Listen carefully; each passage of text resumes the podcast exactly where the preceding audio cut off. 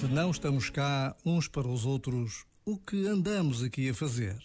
Quem nos salvará de tamanha cegueira?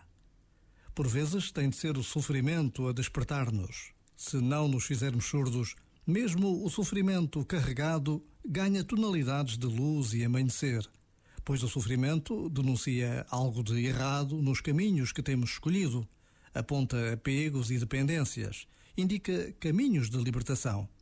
Dor haverá sempre, é inerente à condição humana. Mas se podemos viver sem sofrimento, então poupemos-nos a ele. Já agora, vale a pena pensar nisto. Este momento está disponível em podcast no site e na app.